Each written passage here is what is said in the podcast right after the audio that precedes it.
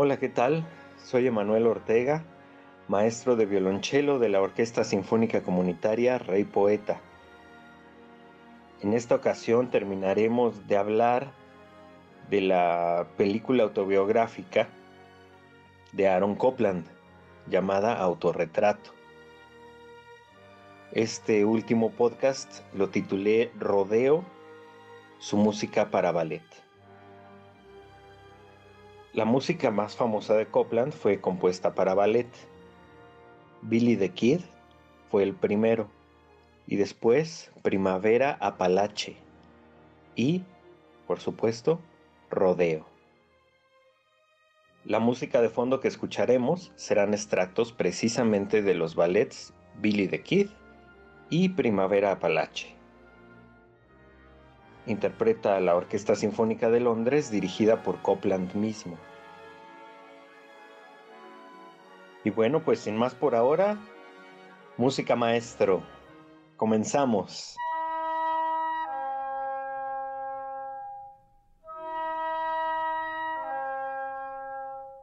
Nos cuenta el compositor, la mayoría de los ballets nacen en la mente de coreógrafos, no en la mente de los compositores. Y es el coreógrafo quien entonces va y trata de encontrar un compositor que quiera escribir música para su idea coreográfica en particular. Recuerdo que la bailarina Martha Graham congenió conmigo y me dijo que le encantaría que yo escribiera una partitura para su ballet. Entonces me explicó la naturaleza de la obra y lo que pasaría en ella, pero aún no tenía título. Ese verano yo me fui a México, trabajé en su ballet y le enviaba algunas partes. Finalmente, cuando regresé, pasé por Washington, en donde se estaba presentando la obra. Y en aquella ocasión, nuestra primera plática fue así. Marta, ¿cómo se va a llamar el ballet? Primavera Apalache. Qué buen nombre. ¿De dónde lo sacaste? Es el nombre de un poema. ¿Y el poema tiene algo que ver con tu ballet? No, solo me gustó el título y lo usé. Pero no te podría decir cuántas veces la gente me ha buscado al final de las presentaciones de Primavera Apalache y me dicen, ¿sabes? Cuando escucho la música es como si estuviera viendo las montañas Apalaches y pudiera sentir la primavera. Por otro lado, Rodeo nació en la mente de la bailarina Agnes de Mille. Ella nos cuenta. El ballet no trataba de grandes premisas ni grandes temas de importancia mundial ni nada, sino simplemente gente viviendo su vida en el oeste. Así que le conté la historia a Aaron y no dijo nada, y así nos volvimos amigos. Este ballet significa muchísimo y muestra cómo yo sentía realmente a los Estados Unidos. El momento y el hecho de que peleábamos por lo nuestro y todos nuestros hombres jóvenes salían a luchar y realmente ponían sus vidas en la línea. Y planeado o no, todo esto estaba reflejado en mi trabajo. Allí estaba y significaba para mí el fundamento de este país. Y creo que Aaron reflejó mucho de eso en la música.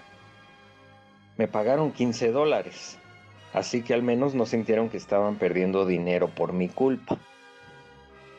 Pero terminando el espectáculo, en el Metropolitan Opera House, Aaron y yo nos tomamos de la mano en el escenario y debo decir que para nosotros fue inolvidable. Muy pocos espectáculos han sido como ese.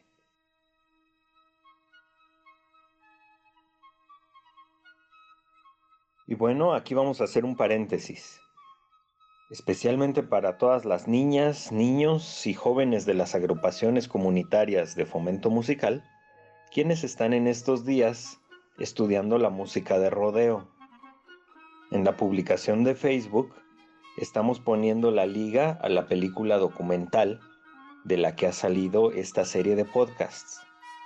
Allí, por favor, busquen el minuto 32 y medio para poder ver los bailes de la primera producción de rodeo en 1942. Estos extractos de película se ofrecen allí por primera vez y es el único documento existente en el que la misma Agnes de Mille, la coreógrafa, baila en una presentación de rodeo. Entonces, del minuto 32 y medio al 35-45, van a ver ustedes diferentes tomas de rodeo. Y también aparece la maestra de Mil hablando sobre estas cosas que ya les comenté. Continuamos. El interés de Copland de llegar a más gente con su música se extendió a las películas de cine. En 1939 su música fue vital para el impacto emocional de la película de Ratones y Hombres. Y como mencionamos en el primer podcast, escribió la partitura de la película La Heredera, con la que ganó un Oscar. Copland también amaba la enseñanza. Enseñó en los veranos durante 25 años en la glamurosa escuela de música de Tanglewood. Si tú eras un joven compositor, Tanglewood era el mejor lugar para estudiar. Allí Copland ayudó a impulsar las carreras de varias generaciones de compositores. Muchos de los compositores importantes modernos estuvieron en sus clases.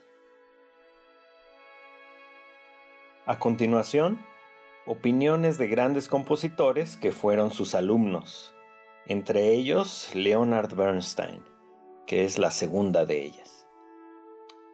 1. Cuando daba consejos a un joven compositor, Aaron era muy funcional. Nunca hablaba profecías ni grandes sermones. Él solo decía, ¿qué tal esta nota? ¿Qué tal este instrumento?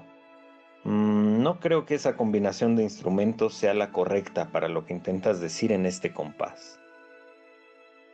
2. Cuando venía con una pieza nueva o a la mitad de la pieza o una idea para una pieza, me decía, tira eso, parece Scriabin. Olvídalo, solo empieza otra vez desde cero.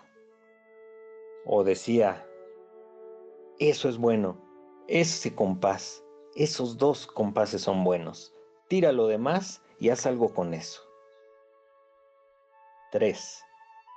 Cuando Aaron miraba mi música o la tocaba, o cuando yo la tocaba para él, decía, tienes que ser más selectivo, más autocrítico, escribes demasiado. 4. Él no te quería convertir en otro pequeño Aaron Copland. Él te ayudaba a lograr lo que fuera tu originalidad y eso era extraordinario. En los 50, muchos colegas de Copland utilizaron el método de composición del serialismo y él también sintió que debía componer de esa manera. Nos cuenta el compositor.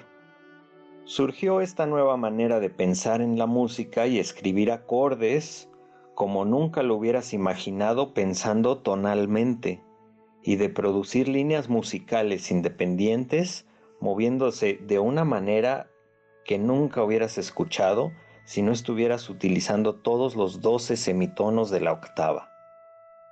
Era como si este método refrescara tu pensamiento musical de una manera a la que no podrías llegar tú solo y de ser un modernista salvaje y líder del movimiento musical, Copland empezó a viajar por todo el mundo como un embajador internacional de la música de Estados Unidos. En su fiesta de cumpleaños número 70, Leonard Bernstein, en su inimitable manera de hablar, le regaló estas palabras a su amigo y maestro y lo que significaba para sus colegas. Bernstein Aaron ya tomó su lugar en la historia de la música como un compositor de calidad suprema, de sensibilidad y vigor, un pionero, un artesano, un pensador elevado, un hombre con una antigua gran virtud de diligencia, refinamiento, cuidado y compromiso, un hombre de moderación de juventud, tranquilo, de carácter dulce, risueño, modesto, amigable, ayudador, sabio, linconesco, la mezcla ideal de simplicidad y sofisticación, el decano de la música estadounidense, alegre y estricto, el poeta práctico, el profeta necio, ¿qué más se puede decir? Y después, no importando cómo hablaran, los músicos se comunican mejor haciendo música, entonces Bernstein y Copland tocaron una versión a dos pianos de una de sus composiciones más exuberantes, Danzón cubano. Ahora, cinco opiniones de compositores sobre su personalidad. 1. Cualquier cosa que Copland usa, ya sea folclore o jazz, termina convirtiéndose en Copland, es decir, él lo hace original. 2. Es una intrínseca personalidad que rápidamente sale a la superficie, pero es profunda al mismo tiempo. 3. Tiene ritmos los cuales te invitan a seguirlos con el pie, pero más allá tiene un enorme sentido de estructura. 4. Él inventó todo lo que significa ser estadounidense. 5. La gente quiere escuchar la música de Copland, y sentirse bien disfrutándola. Él es exactamente lo que Leonard Bernstein dijo. Él es lo mejor que tenemos. Entonces Él es quien será nombrado primero en la historia de la música de Estados Unidos, y si solo se debiera nombrar uno, tiene que ser Copland. Y para terminar, los pensamientos del maestro Aaron Copland sobre la música a los 85 años de edad. Pienso que el hombre quiere ser creativo de oficio, porque siente que usando su vida para este fin, él va a trascender en una forma tangible que perdurará la esencia básica de sí mismo, los sentimientos más importantes que tiene, los pensamientos más importantes. Es una manera de realmente perdurar, eso es lo que creo. La vida es tan pasajera que es maravilloso poder dejar algo en un papel que te hace sentir que vivirá después de tu propio tiempo. Dedicar tu vida a un arte como la música, que a todos nos llama la atención, es un privilegio, y el haber escrito obras que la gente disfruta de escuchar es una ganancia extra, puedo decir. No puedo imaginar de qué otra manera pude haber vivido mi vida si la música no hubiera existido, porque desde que tenía 14 años supe que la música sería mi vida entera. Para despedirnos de esta serie de Aaron Copland, los voy a dejar con algo diferente. Yo-Yo Ma y Alison Krauss interpretan el tema Simple Gifts, que quiere decir algo así como pequeños regalos tema que escuchamos en podcasts anteriores con Quinteto de Metales como música de fondo y que Copland usa también para la sección número 7 del ballet Primavera Apalache. Que lo disfruten.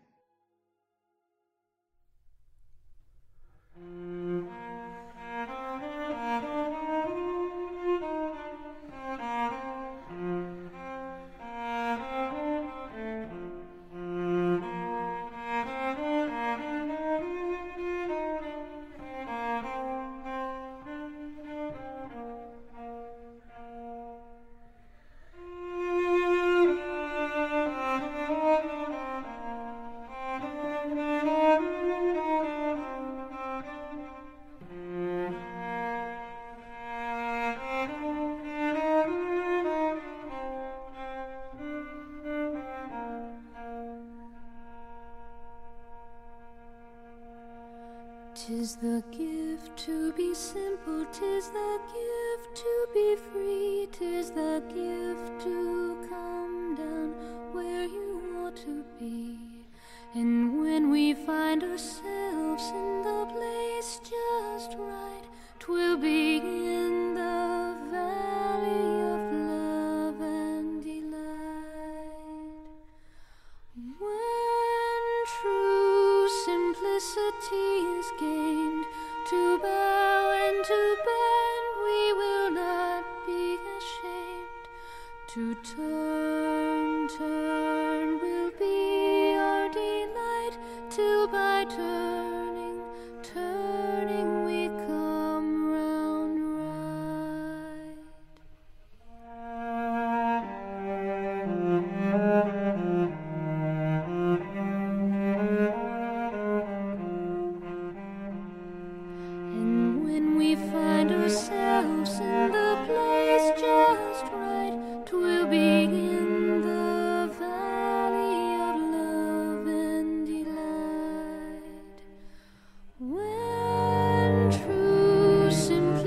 tears.